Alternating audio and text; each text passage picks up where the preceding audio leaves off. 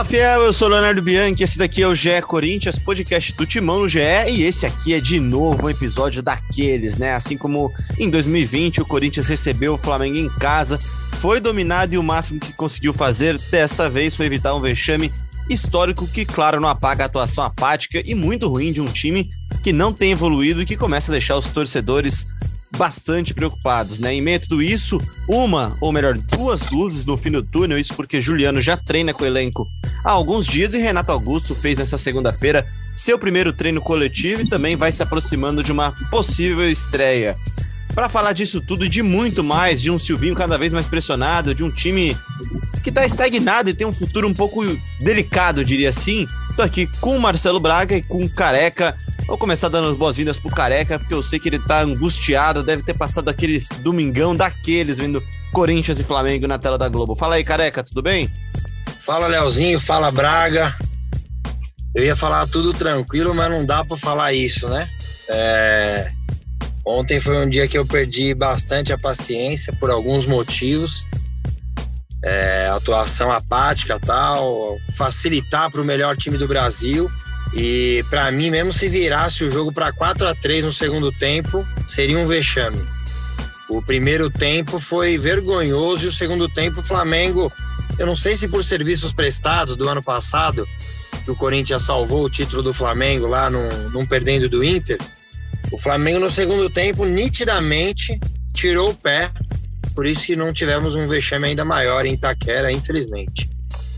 É, eu não vou dizer que é um vexame, mas acho que o que deixa o torcedor mais incomodado, Braga, e já te dando as boas-vindas, é saber que não tomou mais porque o Flamengo tirou o pé, né? E não, e não por qualquer outra coisa, né? Acho que o Flamengo ter tirado o pé, o pé justifica muito mais o 3 a 1 final do que qualquer outra coisa, né? Fala, Léo. Fala, Careca. Caramba, velho, se o Corinthians tivesse virado para 4 a 3 ia ser um jogo épico, hein? Ia ser um dos maiores da pois é. história é. aí de, e o Renato, e o Renato Gaúcho tá tomando burdoada lá. Nossa, mas em nenhum momento, né? O Corinthians deu qualquer é, esperança para o torcedor. Aliás, mesmo durante a semana a gente viu declarações do Cássio, né? Foi até legal a assessoria botar o Cássio, um cara grande, para falar antes de um jogo desse. É, ele meio que defendeu as tradições do Corinthians, disse que era preciso respeitar, que o Corinthians também era um time grande, mas era difícil, né? Era muito complicado para o Corinthians fazer frente ao Flamengo mais uma vez dentro de casa. É, eu, eu, eu tô meio assustado porque eu nunca vi tanta derrota no, estádio. Eu fiz 10 jogos esse ano e estive presente em cinco derrotas do Corinthians.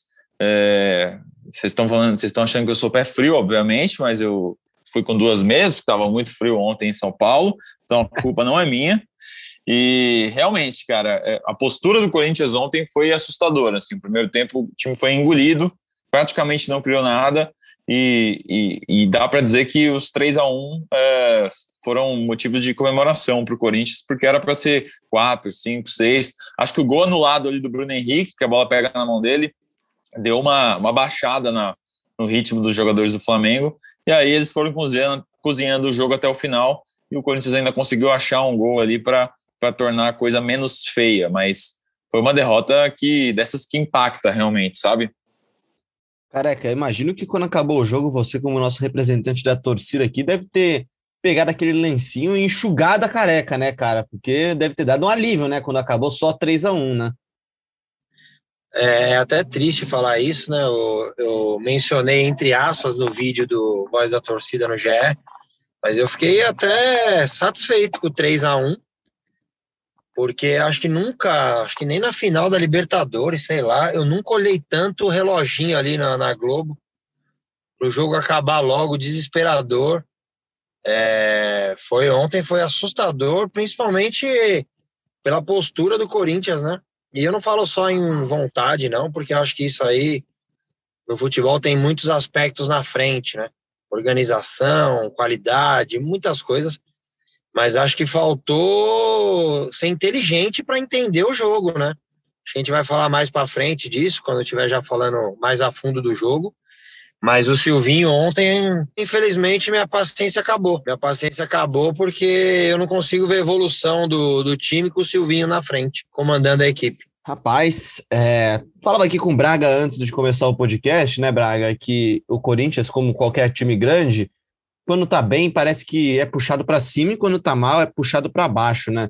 E acho que isso que preocupa um pouco vendo o Silvinho hoje e vendo também os recentes trabalhos do Corinthians, né? Treinadores que quando começaram a ter uma sequência negativa, não tiveram força, e eu não vou nem falar tamanho, porque eu acho que não é isso que falta, não tiveram não tiveram, não sei, velho, não tiveram resposta suficiente para conseguir sair dessa desse furacão, né, que é o Corinthians, esse esse tsunami que é o Corinthians numa má fase, por exemplo. É, eu acho que o que dá esperança para o torcedor e até para a diretoria, né, é a chegada dos reforços, né, a entrada do Juliano, do Renato Augusto, de repente, eventualmente, caso o Corinthians consiga fazer a contratação do Roger Guedes, a, a elevação do nível desse time é, que esses caras podem dar, porque o desenho que o Corinthians tem hoje, a forma de jogar, o trabalho do Silvinho, é tudo muito pobre ainda, né? O Corinthians venceu equipes fracas dentro do Campeonato Brasileiro, quando pega um time com um pouquinho de organização, é, já, já não consegue fazer frente, já perde, ou fica ali no empate modorrento. Então, hoje o Corinthians é, ainda é um time de meio de tabela, um time que ainda está numa zona confortável, assim, cinco pontos de distância para o Z4. Acho que se estivesse mais perto, o cargo dele já estaria mais ameaçado, mas a gente sente uma pressão grande em cima do nome dele, principalmente ali é, no Parque São Jorge. Duílio Monteiro Alves está bancando a permanência do Silvinho, diz que vai dar tempo para ele desenvolver o futebol com a, com a entrada dos reforços no, no, no, time. A gente até falou, né, algumas semanas em, em episódios anteriores, que seria injusto o, o Silvinho comandar o Corinthians cheio de problemas durante todos esses dois meses aí. E aí, a hora que chega os reforços, você manda o cara embora. Eu acho que é, é, é justo você dar a chance do Silvinho trabalhar com esses caras. Mas o resultado precisa ser rápido. Precisa ser um, dois, três jogos, senão é, é hora realmente de trocar. Teve até aquela fala que, que viralizou um pouquinho nas redes sociais, né, de integrantes da torcida organizada, falando que, o, que diretoria do Corinthians tinha prometido um prazo de cinco jogos para a resposta do Silvinho. A gente não vai ficar falando disso daqui, porque isso daqui não é uma coisa pública confirmada para gente. Só que, de todo modo, Braga, são 16 jogos, 4 vitórias, 6 empates e 6 derrotas. É, 37,5% de aproveitamento é mais ou menos a posição que o Corinthians está na tabela, um pouquinho acima, porque no Brasileirão a campanha é um pouquinho melhor do que é, tem mais dois jogos aí da Copa do Brasil, né? Uma derrota e um empate contra o Atlético Goianiense. E uma coisa que eu li na sua análise, eu concordo, Braga. Acho que falta para o Silvinho, especialmente para esse trabalho do Silvinho, um jogo para chamar de seu, né? É um jogo daquele que você fala, pô, esse jogo aqui o time ganhou por causa do Silvinho ou com a cara do Silvinho. Eu consigo lembrar de pelo menos um jogo daqui, desses daí do, do, do Mancini lá atrás, aquele jogo contra o Internacional na Arena Corinthians, que o Corinthians empata com o então líder do campeonato. Ganhou, ganhou de 1 a 0 do Inter. Ganhou de 1 a 0 do São Paulo também. Ganhou de São Paulo é, também. É isso. São dois jogos. Eu ia citar esse outro jogo aqui, eu tinha lembrado que era um empate, mas então é uma vitória de 1 a 0 e uma vitória de 1 a 0 né? O Mancini, apesar da torcida criticar bastante, ele teve alguns bons jogos também. Depois de tomar 5 a 1 do Flamengo, o Corinthians foi fora de casa e venceu o Vasco, acho que por 2 a 1 é, Foi aquele jogo do Mantuan. O Vasco então, e o Atlético Paranaense. E o Atlético Paranaense também fora de casa. Então, é, a gente via. Eu lembro de falar aqui nesse podcast, em alguns episódios, o Corinthians está evoluindo, dá para ver traços de evolução, dá para ver alguma coisa acontecendo. Nesse, nesse time de hoje, do trabalho do Silvinho, a gente iniciou falando que estava rolando uma evolução defensiva, porque realmente os números eh, mostravam que isso estava acontecendo, mas acabou, né? O time não, não, não, nunca conseguiu criar oportunidades, nunca conseguiu ser um time é, ofensivo e defensivamente acabou. É, é um time que toma gol todo jogo novamente. E careca, eu tenho para mim que grande parte dessa culpa, entre muitas aspas, né, vem do setor que justamente é o que mais espera a chegada dos reforços, né? Que é, são o Juliano o Renato Augusto para entrar no meio de campo. Eu fui dar uma olhadinha no scout da TV Globo, né, na, análise de números da partida, e a conclusão para mim é muito clara e já era clara também algumas rodadas. Eu sei que, que tem, tem um cantilismo nas redes sociais, mas assim, o meio-campo, do jeito que ele está hoje, não funciona ofensivamente. Ele pode até funcionar e funcionou de fato em algumas partidas para impedir tomar gols, mas não funciona armando, né? É aquele meio-campo com cantijo de primeiro volante, o Gabriel atuando como um segundo meio-campista ali, e aí, ora Rony, ora outro jogador, o Vitinho já foi, é, não, não, não tem funcionado, né? Não, não tem criação ali. Então, é, é só para voltar no que o Braga falou, e eu fui uma, uma das pessoas que concordei com ele, que o Silvinho não seria justo, entre aspas, né? ele não contar com os reforços. E eu mudei, infelizmente, eu mudei de opinião porque a gente escuta muito falar assim, tem treinador que prefere jogar de quarta e domingo, porque quando ele tem a semana para trabalhar, ele não consegue desempenhar, e daí a imprensa vai cobrar um pouco mais, vai falar, pô, você treinou uma semana, tal, de quarta e domingo, isso acaba passando meio batido, porque eles dão muito essa desculpa. O Corinthians piorou quando teve três semanas para se preparar. O Corinthians fez uma estratégia ruim contra Atlético Mineiro, na minha opinião, ruim contra o Cuiabá, acabou fazendo um belo gol lá com, com o Rony, inclusive, e daí o Corinthians acabou conseguindo o resultado. Mas a estratégia do jogo de ontem, eu até falei no vídeo do GE, que eu não sou treinador, mas ele também não sei se é. Ele, ele não sai jogando contra ninguém. Se o Corinthians fizer um amistoso contra o Sub-17 do Corinthians lá no CT, o Corinthians não vai sair jogando. Contra o Flamengo sair jogando, sabendo que os meio-campistas deles são Rony e Gabriel, o Corinthians perdeu mais de 10 bolas no, no seu campo de defesa sair jogando, para quem não está entendendo, é, é, sair ali do Cássio, jogando com os zagueiros, ali o Cantilho buscando a bola, né? Sair do, a construção Braga, do jogo desde, desde a área, né? Só para ilustrar para quem está ouvindo. O Cantilho foi bater um tiro de meta do lado do Cássio. A gente não vê isso contra o Cuiabá, a gente não viu isso contra a Chapecoense, contra o Flamengo, que é um time que marca alto, que não aceita, ele não perdoa quando você erra, porque é muito cara bom. O Everton Ribeiro não fazia um gol há, sei lá, três meses. Primeiro gol dele na bola, temporada. que a bola sobrou para ele, de frente para o gol, 4 contra 3, ele chutou, pegou na trave e entrou. É cara diferente. E o Corinthians resolveu facilitar um jogo que já ia ser complicado. Eu achei que o Corinthians facilitou, porque a estratégia foi horrorosa. É, nisso eu vou ter que concordar com o Careca aqui também, cara. Teve uma coisa vai lá, é, vai lá, nessa parte tática também, é, eu acho que não era, talvez não, não, não fosse o jogo para o Jô. É, o Flamengo jogou com a linha alta, né? Os zagueiros ali no meio campo, o Léo e o, e o Gustavo Henrique, o Jô ficava meio preso e ele tem, tem saído da área para tentar a jogada e ficava muito longe do gol e, e, sem arrancada, sem a profundidade, sem segurar o time do Flamengo lá atrás. Acho que o, que o Silvinho precisa começar a variar um pouco esse ataque também. É, o Léo Natel não é um craque, mas de repente poderia ser ele a opção. Ele jogou assim no Maracanã ano passado, quando o Corinthians enfrentou o Flamengo e fez um jogo mais equilibrado. É, ou por que, que, a gente, por que, que a gente nunca viu o Mosquito é, atuando assim por dentro também, para ser esse cara?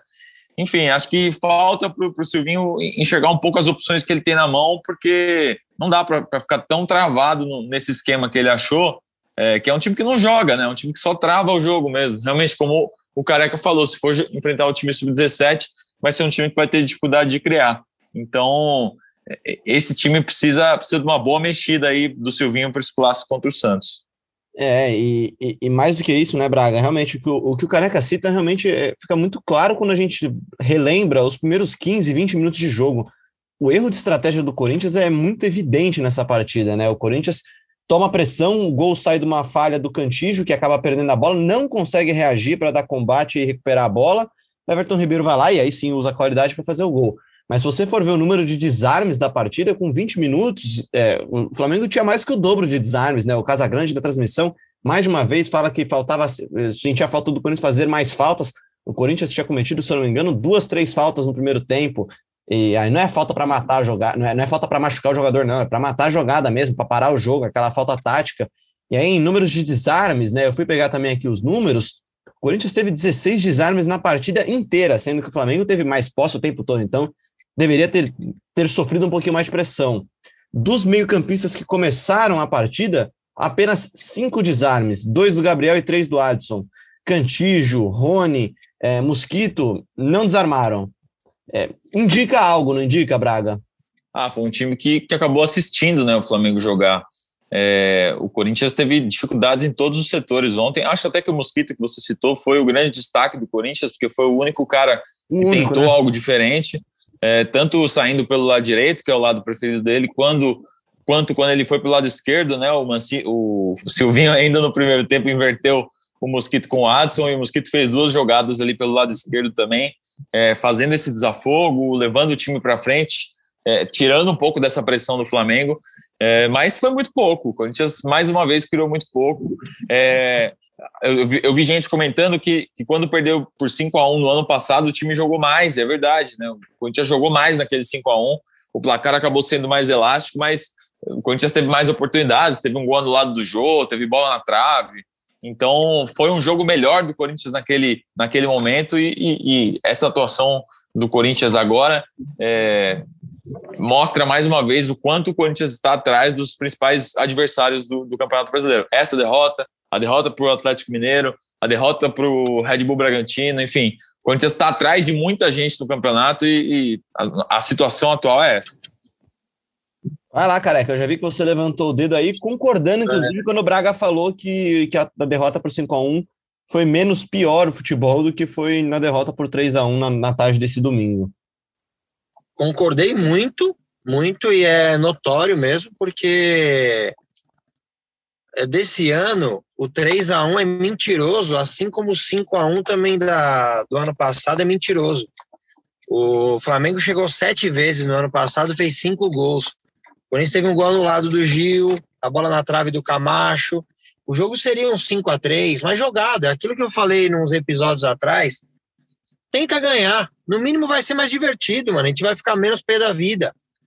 É, e o Corinthians tentou. Ontem, até para trazer que eu estava pedindo para falar, até para aproveitar o que vocês falaram de números, eu vou trazer um outro número que eu coloquei no meu Twitter. Eu fui buscar isso no intervalo, tá?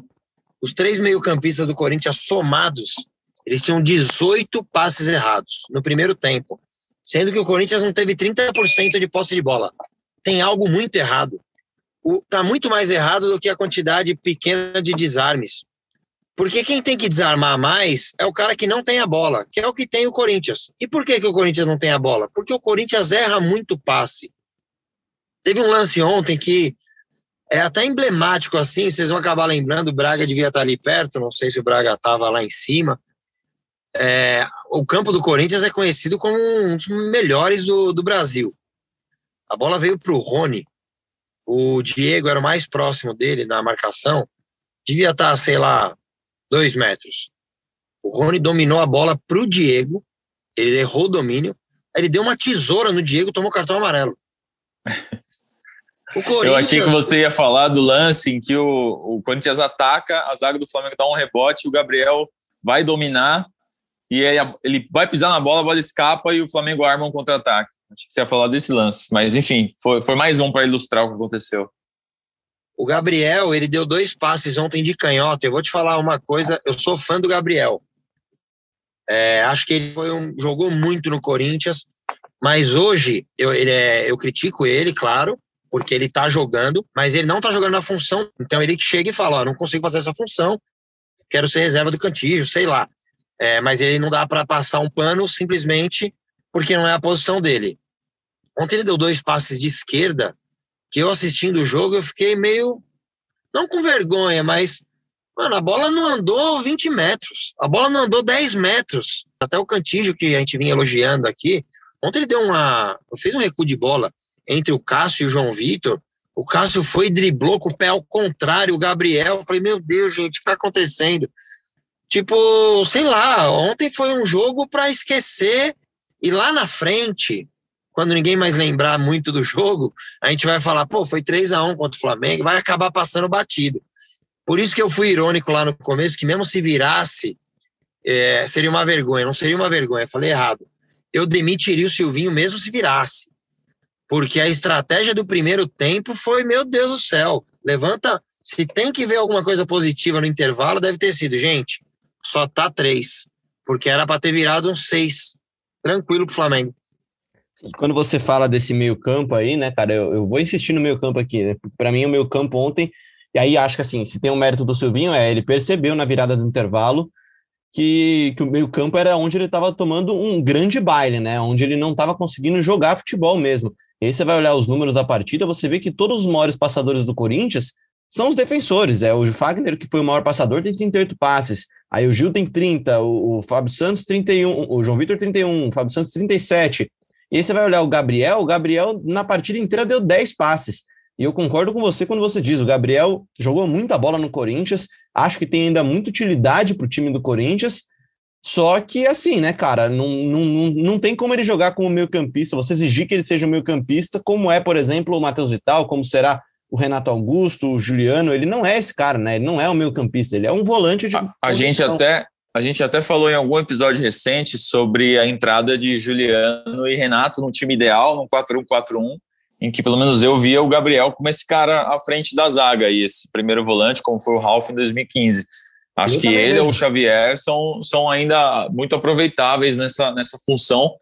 E tô com Careca também, sou muito fã do Gabriel, jogou muito no Corinthians em 2017, principalmente, foi fundamental para título, os títulos né, que vieram naquela temporada.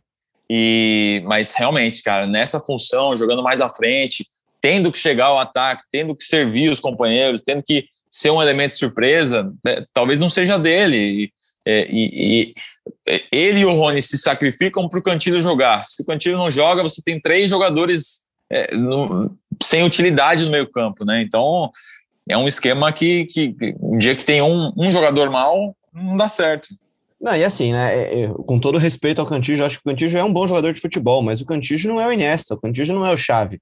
É, se o Corinthians tivesse o Chave ou o Iniesta no time, tudo bem colocar o Gabriel para o Gabriel ser o cara que vai proteger ele quando ele estiver jogando, mas é, assim, é uma opinião aqui que talvez fosse polêmica algumas semanas atrás, mas é a mesma opinião que eu tenho há algum tempo já. Eu não acho que vale a pena para o Corinthians ter o Cantígio em campo do jeito que o Cantígio joga hoje. Se o Cantígio for o Cantígio que ele é hoje, que ele foi contra o Flamengo, eu não consigo ver valendo a pena. O, o custo-benefício é muito pouco, careca. É muito, muito, mas muito pouco. Porque nessa que o Cantígio que ele melhorou mesmo, o Silvinho melhorou mesmo o Cantígio. Ele tem participação nisso, mas para o Cantígio melhorar, um monte de gente teve que piorar. O Fagner não ataca, o, o Luan, que não era aquele Luan maravilhoso do Grêmio, vinha jogando razoavelmente bem. O Vital vinha bem na temporada, todos eles pioraram por causa do Cantígio, então aí que não vale mais a pena, Léo. Concordo 100%. E concordo com o Braga também. No 4-1-4-1, o Xavier pode jogar, o Gabriel pode jogar, o Cantillo até eventualmente, num jogo, pode jogar. Você vai jogar contra o esporte, que arma uma puta retranca. Aí o Gabriel não serve, talvez sirva até 30 minutos, viu que não serve, aí você põe. Cantijo, Juliano e, e Renato Augusto, você vai cercar a área do adversário, ok. Mas o Silvinho eu não consigo ver ele tendo, como que é? Varia, variação tática Ontem eu não sei qual de, dos repórteres, não sei se foi você, Braga, eu não acompanhei por áudio a entrevista, eu só vi a resposta, né? Parece que questionou ele sobre a, a ele não abriu mão do 4-1-4-1.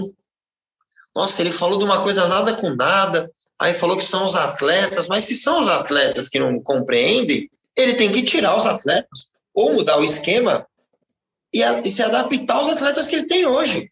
Ele vai ficar até que horas com o Rony Gabriel achando que vai criar o Corinthians ontem?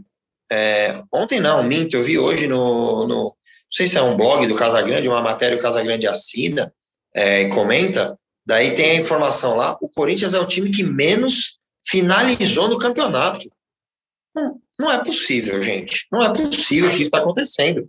Alguma coisa tem que ser feita. E ele teve três semanas que a gente criou essa expectativa. Eu lembro no dia, Braga, que a gente falou isso, que ele merecia jogar, é, ter um tempo com os reforços. Mas em três semanas ele não conseguiu evoluir em nada, eu tenho medo de ele piorar os reforços. Vai lá, Braga. Eu sei que você tá doido para falar aí. E só um comentário antes. É, o Gabriel jogou um bom futebol sob o comando do Mancini. O Gabriel foi um dos pilares do, do, do, do Corinthians do Mancini. É, chegou a um dado momento em que o Gabriel realmente estava a impressão de que ele poderia ser o, o grande organizador desse meio campo na parte defensiva. É, o, o Careca falou da coletiva, né? A minha pergunta, na verdade, foi, foi, foi sobre o Luan. E, e o Silvinho falou que o Luan está brigando por posição com o Jô, embora eles não tenham nem característica parecida, nem função, nem nada, é, é um pelo outro ali. Então, desde que o Jô voltou a ser titular do time dele, o Luan não fez mais nenhum jogo entre os 11. É, Luan vem jogando realmente muito pouco com o Silvinho. Ontem ficou no banco de reservas pelos 90 minutos. É, e, e, não dá não dá muito para entender olhando assim as opções, né? Ele também ontem botou o Matheus Vital, Mateus Vital no finalzinho ali. O Matheus jogou oito minutos. É um jogador que teve uma queda, mas você não pode desistir também, porque era um dos talentos da equipe, né? Você precisa potencializar os jogadores que você tem na mão.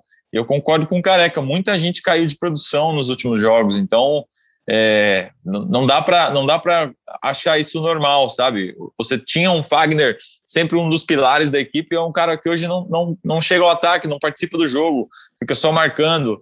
É, e aí, pô, com, com a, contra um time da qualidade do Flamengo, ele fica até exposto, né? No, no terceiro gol, ele acaba é, ficando sobrecarregado, dá o espaço e o Gabigol dá o cruzamento para o gol do Bruno Henrique. Então, é, é, é um jogador que passou a, a, virar marcador só. E o Fagner é mais do que isso, né? O Fagner jogou a última Copa do Mundo, pô, é um, cara, um dos melhores laterais direitos do país. Então você precisa potencializar aquilo que você tem na sua mão. Quer dar um exemplo disso? Ó, o Fagner foi o maior passador do Corinthians na partida, 38 passes completos, 14 passes incompletos. Do outro lado, o lateral que estava dividindo a mesma área de campo com ele, o Felipe Luiz, acertou 93 passes na partida, errou 5. É, o Corinthians no jogo inteiro deu 395 passes, né? Você vê a, o tamanho da diferença, né? É, de futebol mesmo, né, careca? Oh, ontem foi assustador, mano. Eu, meu filho, eu faço muita questão que meu filho assista os jogos comigo, né? Ele tem quatro anos. Olha, rapaz, é, melhor você falar. Quando tiver uma basquete. vitória boa, eu vou, eu vou fazer, vou gravar com ele aqui. É, ontem, com cinco minutos, eu já evitei, sabe? Eu preferi que ele ficasse no quarto lá brincando, Lego. Porque, mano, é triste, mano. É triste. Eu, eu, ontem eu fiquei com medo, fiquei com medo. Comentei aqui no começo do programa, né? Eu olhei muito no relógio, muito. Tipo, falando, meu Deus, tem que acabar logo isso aí. Porque a expectativa era só piorar. Quando foi fazer as trocas, eu falei, puta, ferrou. Porque os caras já não estavam correndo. Eu falei, vai entrar três querendo jogar. Eu falei, meu Deus, mano. Mas aí, sei lá, o Flamengo acho que respeitou. Eu brinco que meio que deu uma agradecida que ano passado salvamos o título deles. E daí falar, ah, vamos segurar aqui. Acho que, acho que houve um respeito, porque se o Flamengo força, teve lance ontem que o Arrascaeta driblou o goleiro e cruzou. O Gabigol, pode ver que muitas vezes ele ficou dando passe. O Braga lembrou o lance do Bruno Henrique, ele furou na área pequena com dois minutos, do, com quatro minutos, dois minutos do segundo tempo. O que, que poderia virar isso? É, é triste que a diretoria, eu juro, juro, tá? Vocês são meus amigos não faz muito tempo, mas eu sempre fui de segura técnico, segura técnico. Eu esgotei, esgotei a paciência porque eu acho que o 3 a 1 enganou a diretoria do Corinthians. É, não levou a sério o que foi o jogo e sim só o resultado, porque ontem deveria ter tido uma atitude no vestiário, na minha opinião. É, eu acho que o Silvinho devia ter caído ontem, porque ontem foi bem preocupante. O 3 a 1 pode parecer que ah, o Corinthians melhorou, e quem viu o jogo sabe que não foi isso. Braga, é, você acha que esse 3x1 enganou a diretoria? Está aí trazendo um pouquinho da informação. A informação que você traz no GE hoje é que, de fato, a pressão aumentou bastante, né? Cara, a pressão aumentou, mas é, eu acho que já era um resultado meio esperado, né? A derrota, assim, não a forma como ela foi. Tá todo mundo muito insatisfeito com a forma como o Corinthians jogou, como os jogadores se comportaram, como o time foi a campo. Mas a, o resultado é, não era um resultado que estava na conta do Corinthians. Eu acho que se o Corinthians não tivesse ganhado do Cuiabá, por exemplo, teria, teria sido pior. Se o Corinthians é, passar vergonha na Vila Belmiro, pode ser pior. Mas acho que o resultado de ontem não definiria o futuro dele. É, eu acho que a coisa vai começar a pegar a partir de agora, quando estreia de Juliano, provavelmente no fim de semana, depois Renato Augusto. O time precisa dar resultado rápido. Eu, eu, não gosto muito de ficar pedindo. Pode falar. É, só uma dúvida, tá? Desculpa interromper. Então a diretoria se baseou pelo resultado. Porque, por exemplo, se fosse 6 a 0 para o Flamengo, daí ele cairia. Você acha? Ah, sua opinião? eu acho. Aí, aí você, se você estiver avaliando, a diretoria, óbvio, estiver avaliando só por resultado, pode ir longe isso. Pode ir longe. Eu acho que quando você analisa um treinador, principalmente depois de três semanas se preparando, você tem que analisar desempenho muito mais que resultado. Tipo, o resultado ontem foi enganoso. Foi enganoso 3 a 1 Tipo, o resultado normal ontem, normal, seria tipo eu falo que eu, eu falo que, que a, a, reação poderia ser pior, porque se, se ontem o Corinthians tomou seis, a, a Gaviões, as outras organizadas, todos iam lá para a porta da Neoquímica Arena para fazer pressão, como foi com o, quando o Corinthians perdeu para o Palmeiras e o Thiago Nunes caiu, quando, como foi quando o Corinthians foi eliminado para o Palmeiras e o Mancini caiu. Eu acho que essa pressão externa ela acaba sendo um pouco maior. Ontem o, o segundo tempo meio que amenizou, assim, então é, o Corinthians pelo menos, sei lá, foi digno no segundo tempo e, e conseguiu evitar um vexame maior. Então o trabalho segue, por enquanto. É, eu acho que se fosse uma goleada histórica, aí você ia, ia ter muita dificuldade de segurar o, o, efeito com a torcida. E aí isso poderia causar uma demissão. Mas é um achismo, tá? É, não, não é informação, entendi, não. Entendi a, entendi o que você falou e que vocês gostaram, eu vou usar de novo, eu semi concordo. É, eu acho que a pressão da torcida derrubaria. Mas é que, para mim, é, tem que ser analisado o desempenho. E o desempenho não foi bom em nenhum jogo dessas três semanas. O desempenho contra o Cuiabá foi ruim. Bom, vamos então caminhar para o nosso final do programa aqui, Braga, porque você já citou já de que Juliano pode e deve estrear no final de semana contra o Santos. É, tem o Renato Augusto também em vias de estrear, né? Tá começando a trabalhar no campo já. É, enfim, dá para a gente primeiro um pouquinho dos detalhes de como é que está a situação física dos dois, e aí já emenda com a sua opinião, né? É, é um alento para o Silvinho ter os dois, ou é assim, aquela pressão final que agora ou vai ou vai, né? A gente fez uma entrevista com o preparador físico Flávio de Oliveira, a gente vai colocar ela, essa matéria no ar amanhã, na terça-feira, no GE, então ele detalha um pouco de como chegaram os dois jogadores, é, de que trabalho que eles estão fazendo para poder potencializar esses reforços. Há uma expectativa que o Juliano estreie, porque ele não joga desde abril, né? Ele está com menos tempo de inatividade do que o Renato. Os dois vinham fazendo trabalhos com preparadores físicos, com personal trainers, mas o, o Juliano já chegou um pouco à frente, fez um, uma semana já de treinos de campo. Uh, nessa segunda-feira, os dois integraram um trabalho coletivo de 45 minutos, então foi o primeiro treino do Renato com bola junto com o elenco. O Renato está um pouquinho mais atrás, então há a expectativa que o Juliano, pelo menos, vá para o banco e, e, e jogue nesse fim de semana. Acho até que, de repente, dependendo da semana dele, ele pode ser titular. É, tem um outro jogador que também, em breve, assim, talvez né, contra o Santos, mas ainda não há confirmação, é, que pode ser opção, que é o Mantuan, que é um menino que também já está recuperado da lesão no joelho, é, vem treinando junto com os jogadores e pode ser uma opção aí para jogar 10, 15 minutos num jogo contra o Santos no fim de semana. Então, é mais um, mais um desses reforços é, que o Corinthians vai ter nessa reta final. Se é pressão ou se é ou se é uma coisa boa, é, eu acho que não tem como o, Silvinho lamentar, né? É, é o que ele precisava, é a qualidade que ele precisava. É, ele precisa montar agora um time é, com que consiga colocar esses jogadores em, em, em bom posicionamento para o time render melhor. Acho que, que o trabalho dele essa semana vai ser já pensando na equipe com esses jogadores, e é o que, eu, é o que ele precisa fazer. Ele precisa achar o time é, que, que, que que dê condição que o Renato e o Juliano consigam atuar juntos de uma forma dinâmica ali no meio campo. Eu não vou te pedir para dar um time agora, porque é sacanagem, né? Depois de um, de um jogo como como desse domingo e com a semana inteira de trabalho para, para o Silvinho, acho que é difícil pensar num time já agora. Então eu vou pedir suas considerações finais só, Braga. O Corinthians que tem agora esses próximos cinco jogos, aí vou recortar esses cinco jogos, que são os últimos cinco jogos do primeiro turno. Santos fora de casa neste final de semana na Vila Belmiro. Depois, no dia 15, mais uma semana de trabalho para o Silvinho. Corinthians e Ceará na Neoquímica Arena. Depois, mais uma semana de trabalho separando os jogos. Atlético Paranaense e Corinthians lá na Arena da Baixada, no Paraná, em Curitiba. Depois, mais uma semana de trabalho livre. Grêmio e Corinthians na Arena do Grêmio. E depois, mais uma semana de trabalho. Corinthians e Juventude em Corinthians, aqui em Itaquera, em São Paulo. É, tem tempo para trabalhar, né? Não, não pode reclamar de tempo para trabalhar. E acho que, assim, se tem uma coisa boa para o Corinthians é realmente ter esse tempo para condicionar os seus dois principais reforços da temporada, dois únicos da temporada, né? É, esse tempo é importante para esses dois caras e, e para o Mantuan também. Enfim, várias vezes existem vários exemplos de semana cheia em que o time se apresenta de uma forma péssima para o jogo, como aconteceu nesse, nesse, nessa derrota para o Flamengo. É, destaque final, o Corinthians ainda pode chegar aí a 32 pontos no, no primeiro turno, se vencesse cinco jogos, hoje tem 17, são 15 em disputa, igualaria aí campanhas de 2014 e campanha de 2019, mais recente, quando foi oitavo colocado.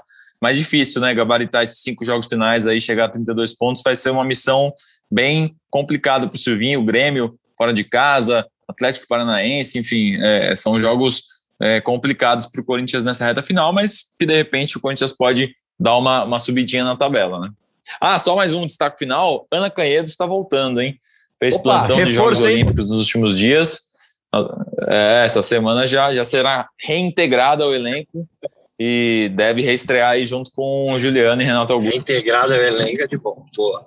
É, eu vi que ela, eu vi que ela postou foto fazendo bicicleta outro dia, naquela pedalada, ela com certeza já tá voltando com tudo, já vai, vai capaz de já chegar e já ser titular já no domingo, já, hein? Isso aí, depois o Braga fala pra gente a escala do final de semana aí. Careca, aquele abraço para você também, suas considerações finais. Calma, careca, vai dar tudo, é, acho que certo, né? Vamos ver, né? É, gente, é, vou te falar que quando é derrota apertada tal, é difícil gravar o vídeo, é difícil gravar o podcast tal. Mas hoje acabou sendo, entre aspas, até fácil, né? Porque todo mundo viu, né? Hum, tá bem escancarado os problemas do Corinthians. E assim como o Léo citou, é, são as posições que o Corinthians mais precisava. O Corinthians se reforçou pontualmente. É, seguir aí, não dá para acreditar nesses 15 pontos mas imagino que o time vai melhorar porque vão entrar jogadores mais qualificados. E a derrota do Flamengo, como o Braga disse, estava na conta e acabou nem tendo um peso tão grande, né, o resultado em si, porque muitos jogos empataram, né? O Bahia perdeu, o Cuiabá empatou com o Inter, São Paulo empatou. Então o Corinthians ali acho só perdeu uma posição na tabela. Por isso que o desempenho me preocupa muito mais que o resultado.